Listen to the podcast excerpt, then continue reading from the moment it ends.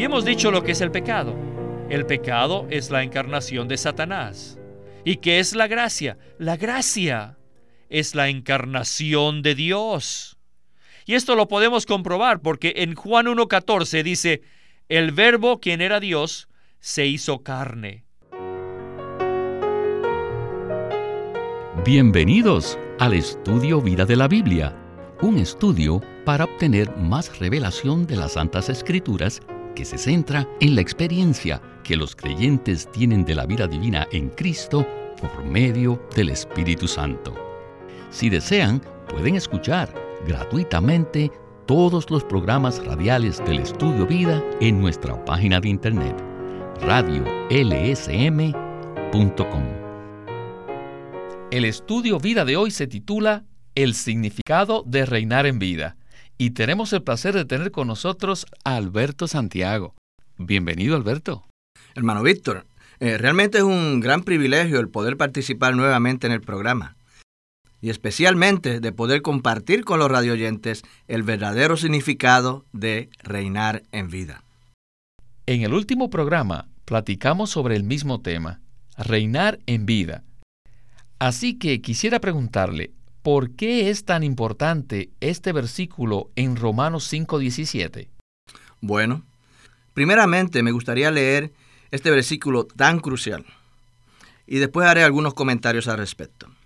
Romanos 5:17 dice, pues si por el delito de uno solo reinó la muerte por aquel uno, mucho más reinarán en vida por uno solo, Jesucristo, los que reciben la abundancia de la gracia y del don de la justicia. La importancia de este versículo se debe a que en él se halla un resumen de toda la epístola a los romanos. Como sabemos, el libro de Romanos trata de la salvación completa que Dios efectúa y esta salvación tiene dos aspectos principales. El primero es la redención jurídica, por medio de la cual Dios nos redime legalmente. Es decir, Cristo muere en la cruz, salda nuestra deuda del pecado, nuestros pecados nos son perdonados y ahora somos personas redimidas. Además, habiendo sido redimidos, Dios ahora nos salva en su vida, que es el segundo aspecto de esta salvación completa. Él desea impartirse como vida en nuestro espíritu, en nuestra alma, y finalmente esta vida se tragará la muerte que yace en nuestro cuerpo mortal y nos hará por completo hombres de vida. Así que en realidad reinar en vida equivale a experimentar esta salvación completa que Dios efectúa. Cuando recibimos la abundancia del don de la justicia, somos redimidos. Pero también cuando recibimos la abundancia de la gracia, que no es otra cosa sino Dios mismo en Cristo como el Espíritu entrando en nosotros para hacer nuestro disfrute. Y al disfrutarlo, somos salvos en su vida y llenos de Cristo como vida. Y entonces reinamos como reyes en la vida divina. Ser salvos en vida es lo mismo que reinar en vida. Pero, ¿cómo podemos experimentar esto? Bueno, lo experimentamos al recibir cada día la abundancia de la gracia y del don de la justicia. Amén. Muchísimas gracias por esta introducción y ya estamos listos para el estudio vida de hoy. Nosotros reinaremos en vida. Al crear Dios al hombre, lo hizo a su imagen. Ser hecho a su imagen es expresarlo. Y también Dios le dio dominio al hombre que creó. El dominio allí significa el reinado o la autoridad. Así que se puede ver que desde el principio, en la creación del hombre, la intención de Dios fue que el hombre le expresase a Él, que Él tuviese su imagen, que le representase con su dominio o su autoridad como un rey. La intención de Dios en crear al hombre fue que Él disfrutara a Dios como vida para que pudiese reinar en esta vida. Reinar en esta vida. ¿Pero sobre qué? Génesis 1 nos dice que señorearemos, especialmente sobre la tierra y todo lo que se arrastra sobre la tierra.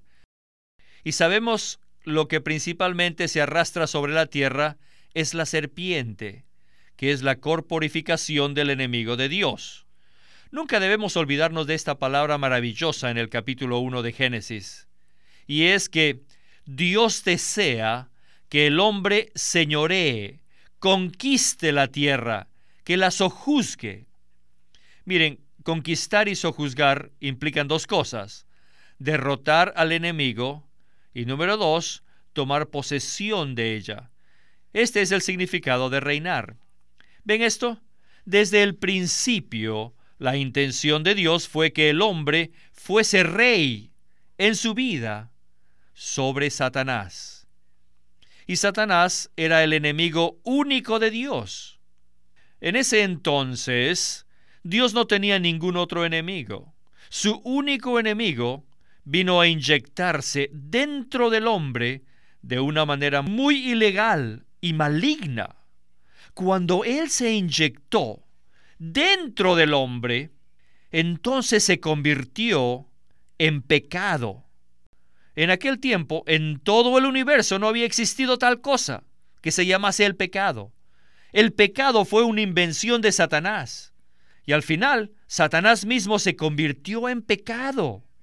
Si usted lee la Biblia, encontrará que la fuente del pecado es Satanás. El pecado es Satanás encarnado, inyectado en el hombre. Fuera del hombre, Satanás es Satanás. Pero cuando entró en el hombre, de una manera ilegal, de una manera maligna, llega a ser el pecado. Estamos claros en lo que respecta a que el pecado en el universo es Satanás.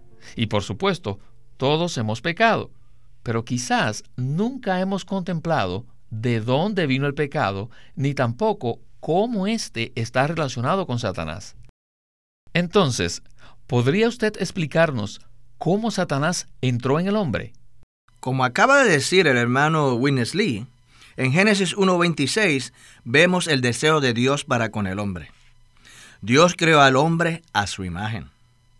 Este versículo dice, entonces dijo Dios, hagamos el hombre a nuestra imagen, conforme a nuestra semejanza, y señoré, o es decir, ejerzan dominio, especialmente sobre qué? Sobre todo lo que se arrastra sobre la tierra. Así que la intención de Dios con el hombre, eh, en primer lugar, era que el hombre lo disfrutara como vida y así lo expresara en su imagen.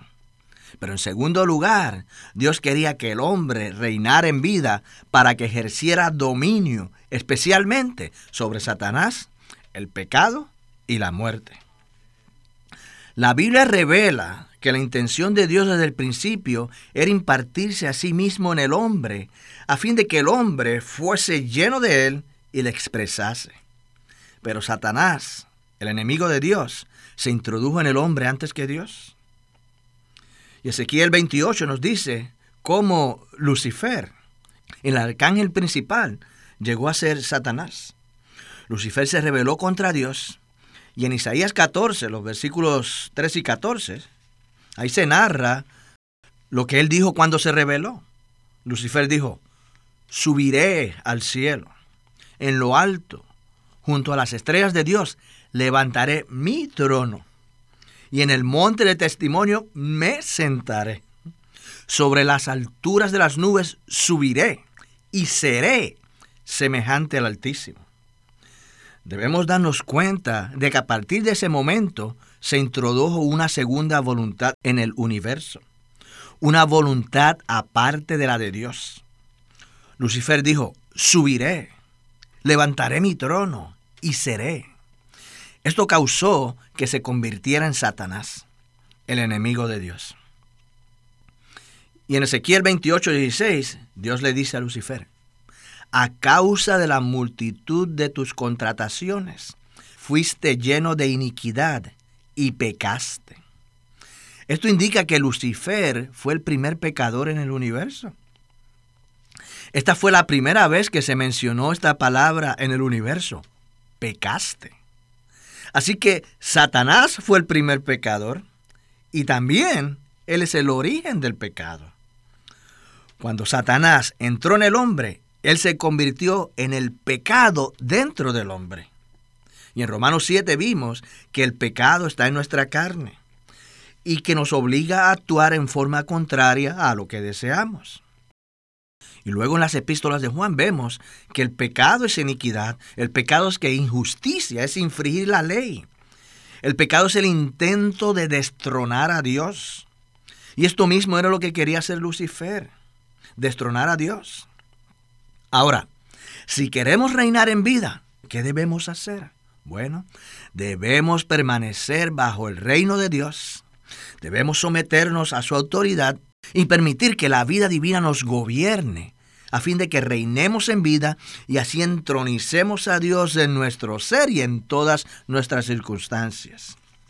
Esto es una visión maravillosa en la que nos damos cuenta cuál es la fuente del pecado y también cómo reinamos en vida sobre Satanás y el pecado. Creo que todos sabemos que el pecado vino por la desobediencia de Adán, y ciertamente eso fue pecado. Pero en el contexto de hoy hemos visto que el pecado es un problema mucho más grande que simplemente nuestros hechos desobedientes ante Dios, ¿verdad? Absolutamente es así. Eh, necesitamos ver que el pecado es el propio Satanás que entra en el hombre. Bueno, regresemos a Witness Lee para escuchar más del estudio Vida de hoy. Uh, Ahora quisiera compartirles un poco acerca de la diferencia que existe entre el pecado y el mal. En Romanos 7:15 tenemos ambos. Primero Pablo dice, y si lo que hago no lo admito, pues no practico lo que quiero, sino lo que aborrezco, eso hago. Y luego dice en el versículo 17, de manera que ya no soy yo quien obra aquello, sino el pecado que mora en mí. El pecado. Hay algo llamado el pecado que mora en nuestra carne. Luego, en el mismo capítulo, en el versículo 21, dice, Así que yo, queriendo hacer el bien, en ese momento, el mal está conmigo. Lean los dos versículos del capítulo 7, los versículos 20 y 21, que dicen, mas si hago lo que no quiero, ya no lo hago yo, sino el pecado que mora en mí. El pecado está aquí. Así que yo, queriendo hacer el bien, hallo esta ley, que el mal está conmigo.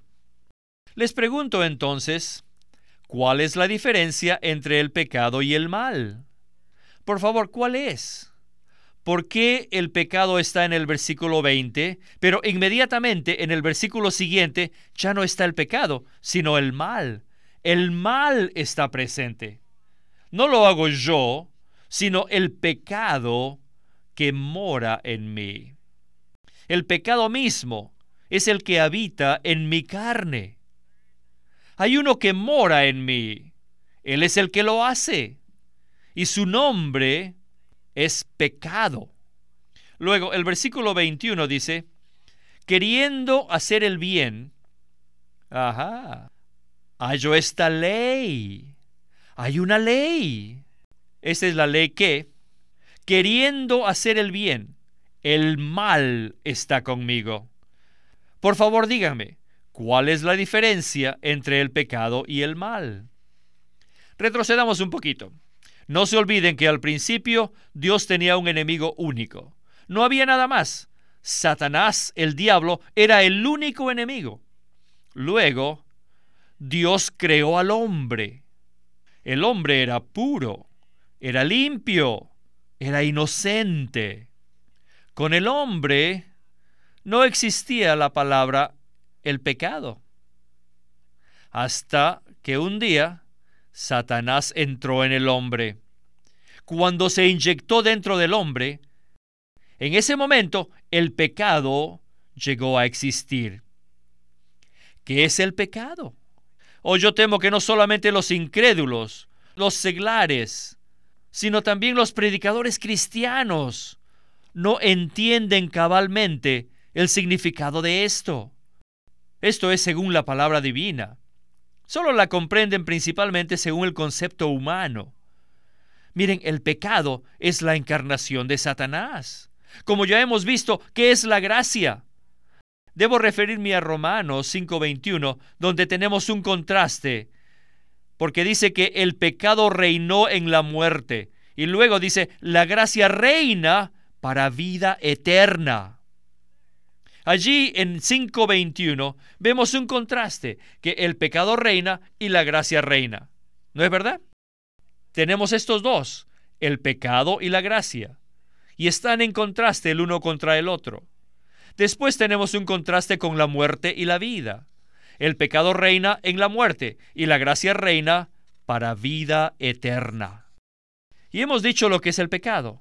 El pecado es la encarnación de Satanás. ¿Y qué es la gracia? La gracia es la encarnación de Dios.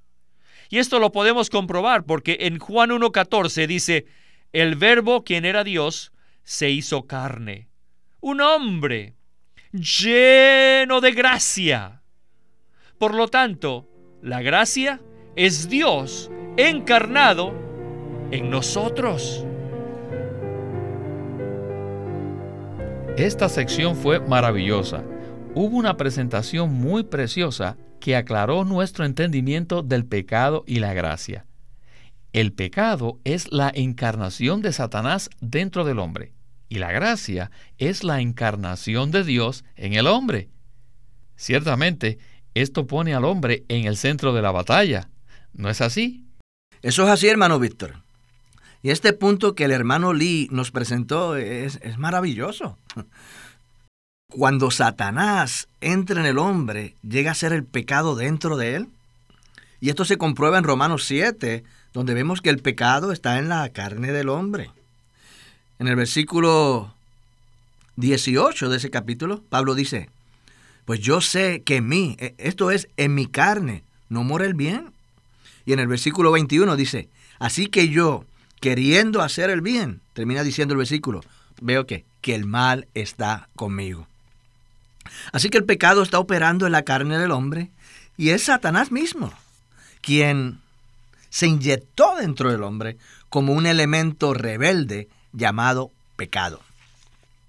Pero alabado sea el Señor, que Dios entre en el hombre. Y cuando Dios entra en el hombre, Él llega a ser la gracia dentro de él.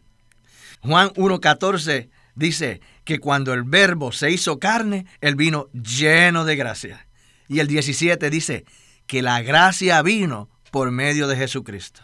Así que la gracia realmente es Cristo mismo quien entra en nosotros para hacer nuestro disfrute.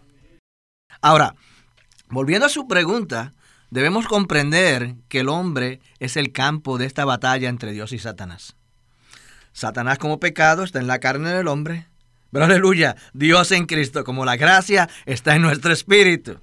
Y entre estos dos, el espíritu del hombre, donde mora Dios en Cristo, y la carne del hombre, donde mora Satanás y el pecado, entre medio de ellos, ahí está ubicada el alma del hombre. El hombre, por tanto, es el campo de batalla. Y por esto es tan crucial que día tras día aprendamos a volvernos a nuestro espíritu, donde mora Dios en Cristo, para que reinemos en vida sobre Satanás, el pecado y la muerte. Amén. Regresemos entonces a escuchar la conclusión del estudio vida de hoy. La gracia es Dios que entra en el hombre. Cuando Dios está fuera del hombre, no hay gracia. En todo lo bueno existen los atributos divinos, pero les digo, no hay gracia. Ahora, ¿qué es el pecado? Cuando Satanás estaba fuera de nosotros, no teníamos pecado, pero una vez que entró, el pecado empezó a existir. Fuera del hombre, Satanás era Satanás, no era pecado. Pero cuando entró en el hombre, este Satanás inmediatamente se convirtió en el pecado. ¿Qué es el pecado? El pecado es Satanás relacionado con el hombre de una manera muy subjetiva. Ahora, ¿qué es la gracia? La gracia es Dios relacionado con el hombre de una manera muy subjetiva. ¿Qué es la gracia? Es Dios quien entra en nosotros. ¿Y qué es el pecado? Es Satanás que entra en nosotros. Ahora, ¿cuál es la diferencia entre Satanás y el mal? Según nuestra experiencia, varias veces este pecado permanece dormido. Está durmiendo. Si no tratamos de hacer el bien, ni nosotros decidimos mejorarnos, ni tampoco decidimos agradar a Dios, el pecado permanece sin trabajo. Está dormido. Pero en el momento que decimos, yo agradaré a Dios, voy a hacer el bien, ajá, el pecado inmediatamente responde, ¿qué? El pecado está presente. El pecado está actuando. Cuando el pecado que mora internamente se pone activo, ese pecado que actúa es el mal. Ahora podemos ver que Dios tiene tres enemigos, Satanás, el pecado y la muerte. Hoy, en cierto sentido, el enemigo de Dios parece prevalecer. Satanás prevalece tanto como pecado y como el mal, para guardar a la gente, o sea, para traerlos a la muerte. Esta es la obra maligna del enemigo de Dios hoy en día.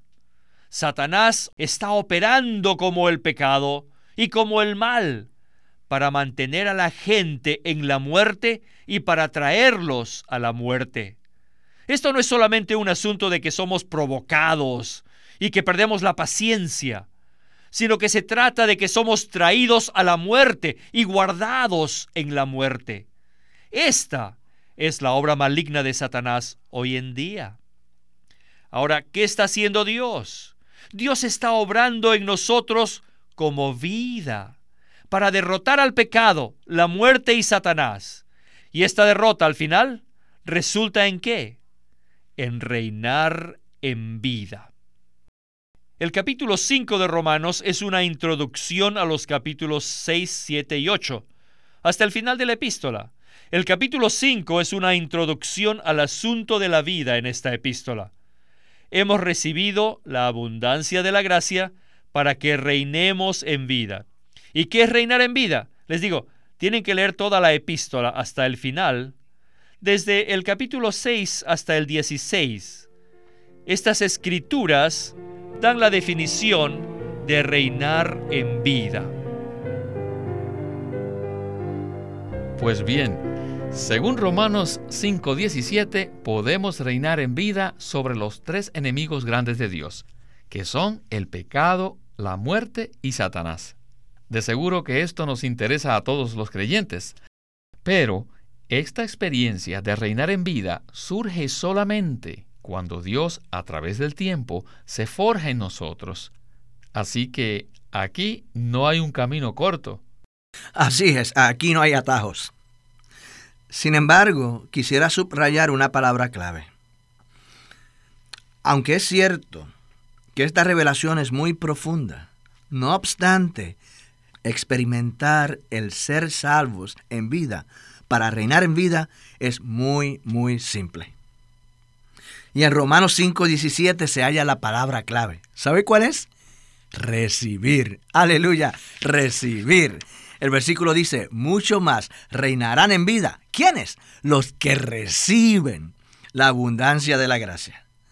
De manera que al recibir a Cristo como la abundancia de la gracia, día tras día, seremos renovados, santificados, transformados y finalmente por medio de esta transformación seremos conformados a su imagen y el día vendrá cuando seremos glorificados y expresaremos completamente a Cristo en su imagen por la eternidad. Esta es la salvación maravillosa que Dios opera en nosotros.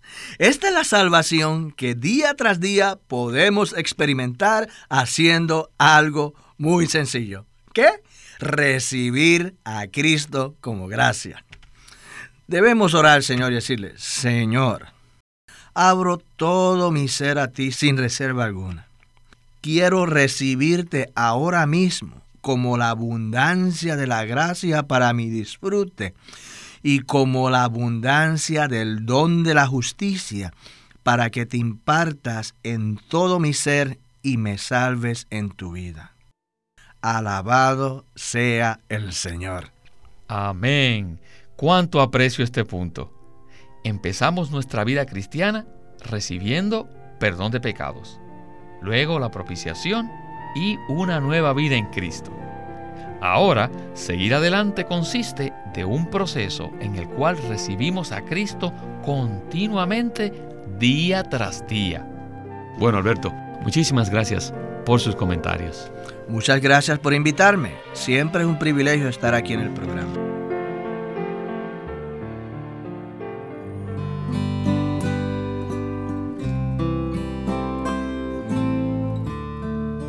Queremos presentarles ahora el libro Comer al Señor por Witness Lee.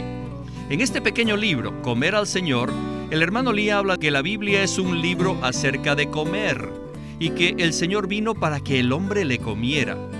Aún desde el comienzo, cuando Él creó al hombre y lo puso al frente del árbol de la vida, que era Él mismo, en vez de darle el precepto o en vez de darle el mandamiento de que lo alabara o que lo adorara, le dijo, que comiera de todo lo que estaba al frente de él. En este libro Comer al Señor, el hermano Lee nos presenta las maneras en que podemos disfrutar al Señor como nuestra vida.